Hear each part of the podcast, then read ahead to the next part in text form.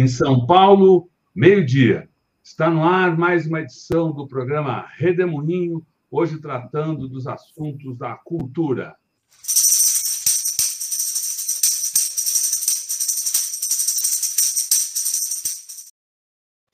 Seja bem-vindo, Célio Turino, a esse Redemoinho, Sérgio Turino, que é um ativista, um historiador ativista da cultura e que anda percorrendo a América do Sul. A gente está vendo nos programas e nos trazendo relatos muito interessantes sobre o que rola é, nesse nosso continente. Fala aí, Sérgio, você esteve na Colômbia, o que acontece por lá? Bom, bom dia, Eleonora, Rodolfo. Sim, eu cheguei na, da Colômbia no dia 7 de setembro, né? Estava a semana anterior e o início da passada por lá, fui a convite do, da Prefeitura de Bogotá e também de Medellín, né? Já tem um pouco mais de uma década que eu frequento bastante a Colômbia, eles editaram um livro meu lá há um bom tempo, enfim, tem, tem, tem alguns queridos amigos que, que vivem lá e se, sempre me chamam, né?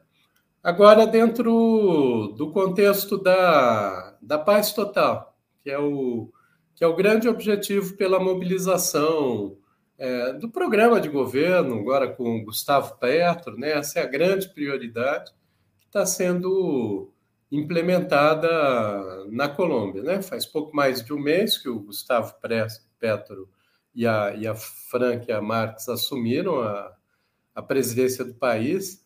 É a primeira vez que a Colômbia tem um governo de esquerda. É, ela nunca teve nenhum governo de esquerda, nem, nem, nem progressistas, no máximo é, liberais democráticos, né? E, e olhe lá, é, mesmo, mesmo nas cidades da Colômbia, sempre, a exceção de Bogotá, que já é governada pela esquerda há, há quase duas décadas, é, as outras cidades não, elas têm governos conservadores, no máximo democráticos, né? Mas não, não com alcance muito além disso. Né? Colômbia, como as pessoas sabem, é um país bastante conflagrado. Tem, ainda tem guerrilha, né? guerrilha intensa, já num grau um pouco menor de, de, de, de intensidade, mas ainda ativa, tanto com, a, com ELN, né? Exército de Libertação Nacional, tem mais ou menos 10 mil guerrilheiros, como também parte da Farc que ou não aderiu ao acordo de paz de 2016 ou voltou à guerrilha também.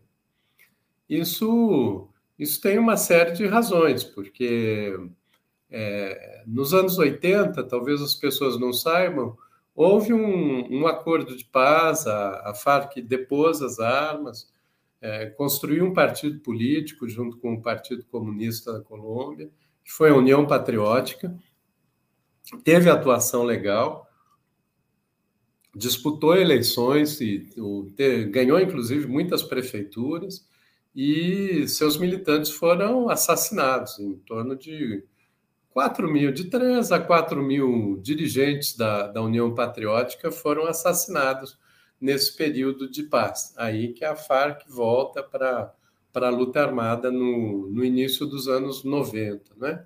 E, e seguiu assim até 2016, quando houve o, o, acordo de paz. E que também é tênue, já, já há mais de duas dezenas de, de militantes é, da Farc que depuseram as armas, entraram no acordo e que foram assassinados. Por conta disso, uma parte voltou, voltou à luta armada, inclusive. Né? E agora houve a eleição de Gustavo Petro, em que a prioridade do governo é a proposta da paz total. Eu sistematizei alguma, alguns logros, né, algum, algumas ações que já sinalizam que esse governo sabe para que veio e não, não está perdendo tempo. Ele tem tomado medidas muito, muito efetivas. Tem, inclusive, o entendimento de que um governo se faz no início dele. É, eu, eu, eu, inclusive, estudando políticas públicas já de muito tempo, eu, eu já conformei essa ideia. Um governo que não, não define a que veio nos primeiros 100 dias, ele não, não define mais, ele, ele passa a ser comido pela lógica do sistema. É assim, a gente pode ver em todas as experiências pelo mundo. Né? Até essa ideia de governo de 100 dias começou com Roosevelt, logo, de, logo que ele assumiu, e que foi muito exitosa. Um dia eu posso até fazer aqui uma, uma videocoluna sobre o papel dos governos, o, o papel da, da mudança no período de 100 dias de governo. Né? Inclusive, uma política para as artes que houve no governo Roosevelt muito, muito interessante, que até foi um. Eu baseei um pouco nisso para construir o Cultura Viva e os pontos de cultura, quando estive no Ministério. Mas, enfim, fecha parênteses, vamos voltando para a Colômbia. Né? Quais foram os êxitos aqui? Eu sistematizei para a videocoluna de hoje mesmo. Né? Em primeiro lugar, paridade de gênero, né? que já começa com o presidente, a vice, que é uma mulher, a Francia Marques, uma mulher ambientalista negra, que tem uma longa tradição nos movimentos sociais, e isso está se refletindo também na, no Congresso, em que há praticamente paridade de gênero, é, no Congresso colombiano, e veja, vejam a diferença aqui com o Brasil, né? e também no, no Ministério, que, que funciona com paridade. E com, e com algo que eles chamam de, de pluralismo dentro do Ministério, que é algo muito interessante, porque ele combina ativistas, militantes políticos de larga data, é, acadêmicos, pessoas com muita experiência em gestão pública, é, no, na construção do Conselho de Ministros. É algo diferente do que houve no, no Chile e que agora tem sido modificado, né? Que a composição do, do Ministério do Chile era é, muito jovem, né? Muito abaixo de 40 anos, pessoal com é, é, que veio mais do ativismo, de movimento estudantil, de lutas sociais, e isso trouxe problemas para o Chile, e agora eles estão tentando recompor, né? porque não tem também uma, uma linha de transmissão de, de cultura e de conhecimento, né? com a experiência também, o governo acaba não dando muito certo. Mas no, na Colômbia eles resolvem isso. É também uma presença, pela primeira vez, uma presença destacada de indígenas em postos de relevância. Eu, eu anotei aqui três que eu tive algum contato assim, né? A, a embaixadora da ONU, do, da Colômbia na ONU, agora é uma indígena, que é a Leonor Zabaleta, que é indígena aruaca. É também o diretor para a unidade das vítimas, né? A Colômbia tem mais de tem uma população de 50 milhões de habitantes e mais de 5 milhões de desplaçados, né, que são as pessoas que foram retiradas, né, dos seus territórios, né, que vivem mais nas favelas e tudo mais nas grandes cidades. E, e há um cargo importante que é o da unidade das vítimas, né, as pessoas afetadas pelo conflito, que é também uma indígena, Patrícia Tobon, que é da etnia Imbera. E também no cargo de restituição de terras, né? porque são os desplaçados, foram os desterritorializados, que agora tem uma política de retorno. Né? A terra já é um cargo que havia antes e que é ocupado também por um indígena da etnia Nasa. É, também a retomada do Acordo de Paz de 2016, que no governo anterior foi praticamente paralisado, tanto que voltou a, a haver a, a uma parte da FARC voltou à guerrilha, né? A retomada do diálogo com a ELN, né, que é o Exército de Libertação Nacional, que foi criado pelo, por um padre, né, o Camilo Torres, né, e que também é uma guerrilha antiga, né, que estava é, é, que, que não depois as armas, e agora, de forma unilateral, Gustavo Petro, inclusive, suspendeu as ordens de captura e extradição dos líderes da, da ELN, né?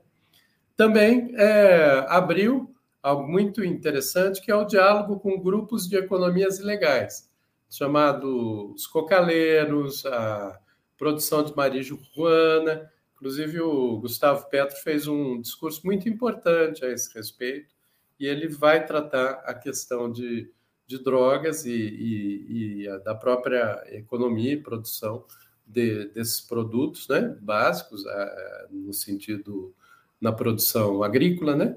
É, de uma outra forma que não criminalizando. E abrir o diálogo com os Estados Unidos para alterar isso, Inclusive, ele coloca-se nos Estados Unidos a legalização, no caso da marihuana, né? porque que é, na Colômbia tantos jovens estão indo ao, ao, cárcere, às vezes pelo simples consumo ou, ou pequeno, pequeno tráfico. Isso faz parte da estratégia da, da, da, da paz total. Também a, adotou já a paz como política de Estado, né? inclusive orientando a política externa, é, cessou unilateralmente o ataque aos grupos armados, não só da guerrilha, como outros grupos né, de, de narcotraficantes, paramilitares também. E quando eu estava lá, houve um ataque que se avalia que é de uma, um setor dissidente da Farc ou provocação é, que matou sete, sete soldados, inclusive. Isso foi na sexta-feira, acho que uns dez dias atrás. Eu, eu me perco às vezes na, nas datas, né? E aí o que, que o presidente fez? Em, num, em um gesto bastante significativo. Ele se deslocou para aquela área, tomou a decisão, inclusive, de que soldados recrutas não irão mais para a área de conflito, que é uma decisão muito muito acertada, né? foi naquela comunidade, enfim, é, é, é, o presidente da República colocando toda a sua autoridade e na prioridade total pela paz total, né? A outra medida é a proteção de líderes que depuseram as armas. Em 65 municípios tem havido conflitos e assassinatos, como eu disse, mais de 200 é, de pessoas que depuseram as armas, é, aceitaram o acordo de paz e que foram assassinadas, não é?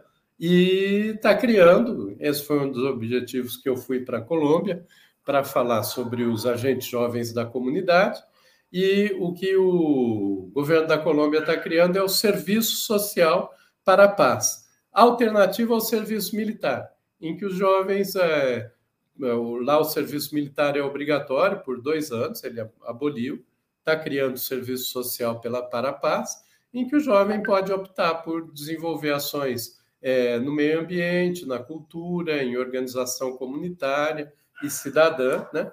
Então, para implantar, eu dei uma palestra sobre isso em Medellín também e está tendo uma adesão muito grande, né? Vamos ver como que eles vão vão vão executá-lo, né?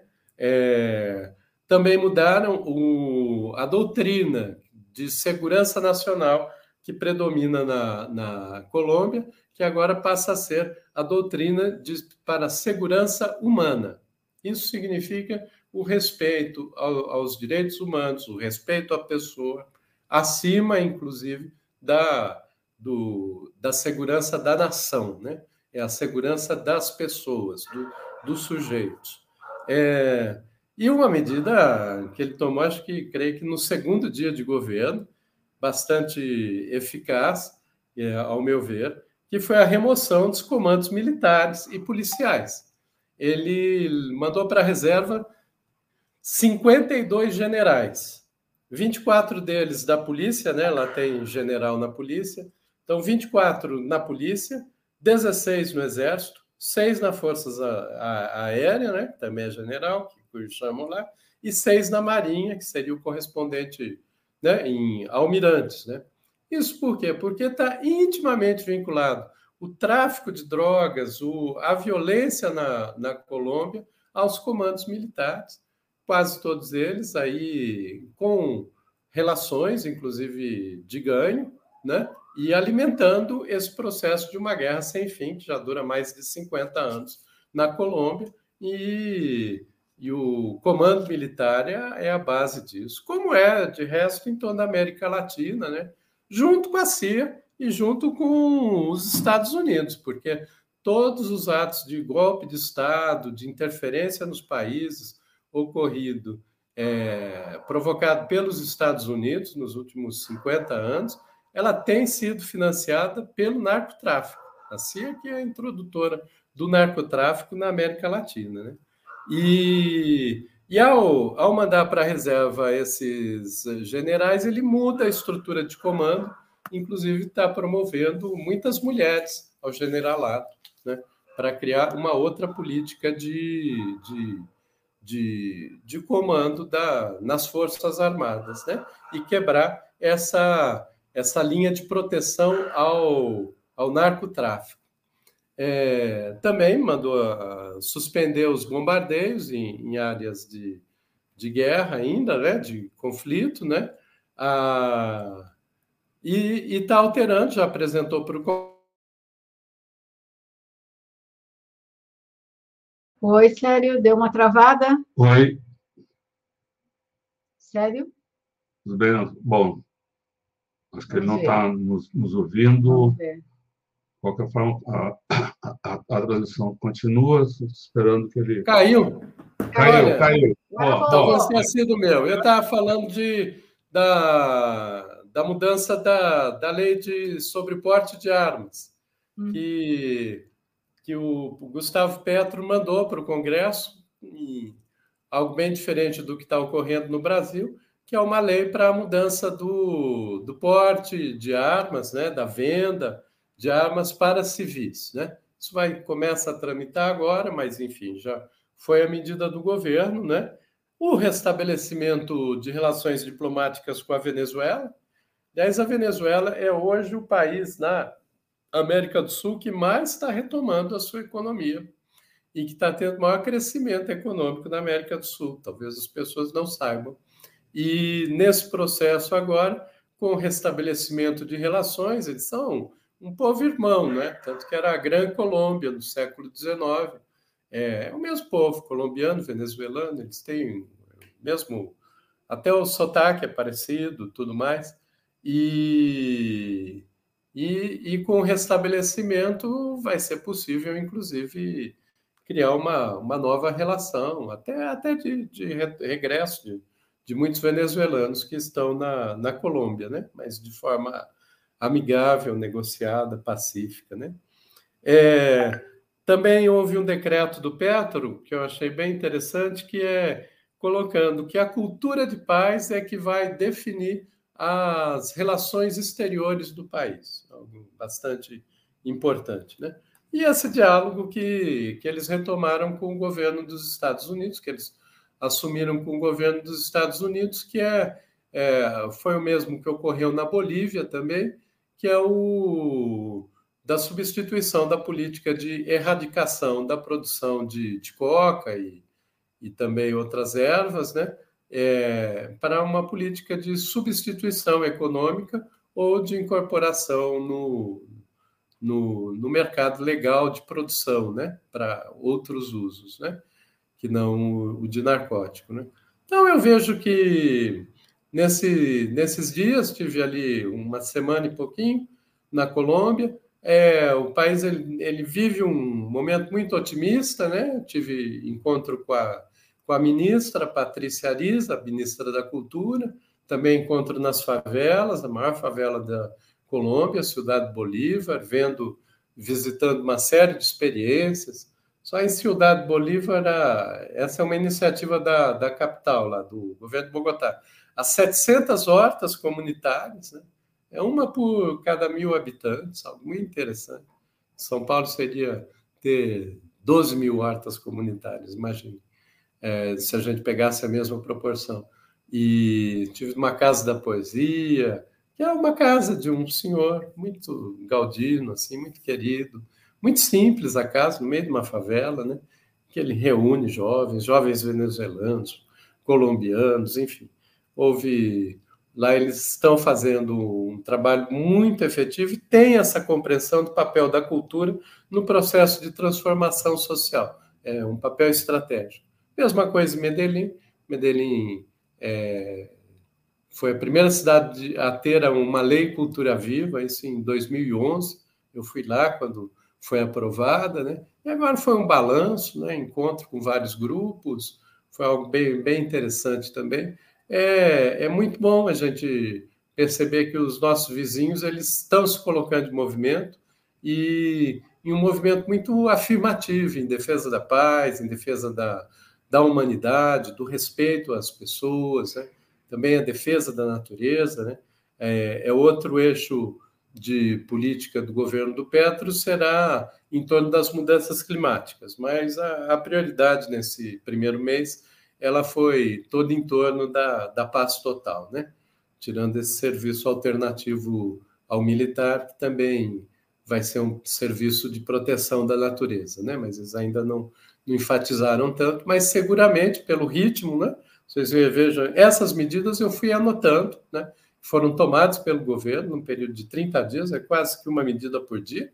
É, medidas muito corajosas, né? Como, por exemplo, a, a mudança no comando militar, colocar 52 generais na reserva, não, não é uma decisão qualquer, e, e que ela está sendo implementada, que o Brasil também retome seu rumo, e em três semanas vão ter eleições, e a gente tem a sabedoria de colocar o Brasil também nesse contexto, em defesa da paz, que se preocupe com as mudanças climáticas, que defenda os direitos à vida do nosso povo, né? E para isso tudo, é, sem a cultura, sem uma ação cultural de base, de mudança de valores, não, nada será possível. E, e é o que a, a, experiência na Colômbia, essa recente experiência na Colômbia, está demonstrando, e, e eles têm muito bem, muito bem firmada essa compreensão do papel da, da, da cultura. A ministra Patrícia Ariz, inclusive, é uma diretora de teatro, é, atriz, diretora de teatro, já tem, tem mais de 70 anos, é uma veterana na, no movimento cultural no, no país, né? foi da União Patriótica nos anos 80, tem, tem uma história bastante significativa na luta pela cultura e pela defesa dos direitos humanos, e, e ela, ela expressa muito bem essa compreensão do papel da cultura nas transformações sociais necessárias para um país. Bom, era o que eu tinha preparado para a pedido aí de você ontem. Preparei essa, esse bom, relatório muitas, da Colômbia. Muitas novidades muito que a gente não, é. tem, não tem acompanhado por aqui, muito bom, né? Que são muitas é. mudanças, né? Em, em, pontos importantes aí da, da política, é. da cultura.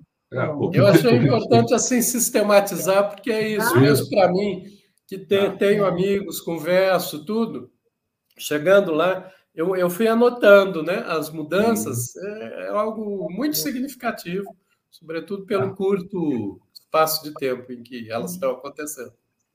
É praticamente o que teve publicidade, o que chegou mais até a mídia foi a mudança uh, no, do, dos comandos militares, o que é muito significativo, mas não foi uma não foi uma coisa isolada, né? Tem um projeto de uhum. governo, tem execução e de forma, como você falou aí, bem uh, assertiva. Né? Oxalá a gente tenha aqui no Brasil uma mudança e que o futuro governo progressista também seja tão assertivo na tomada de medidas imediatas que o Brasil precisa tanto, né?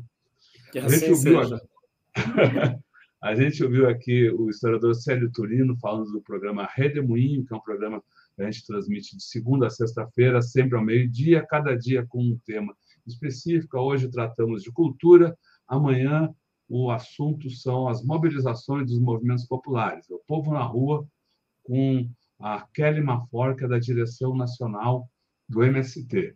Muito obrigado, Célio Turino, muito obrigado a todos vocês que acompanharam aqui este redemoinho de hoje e que seguem conosco pela internet afora.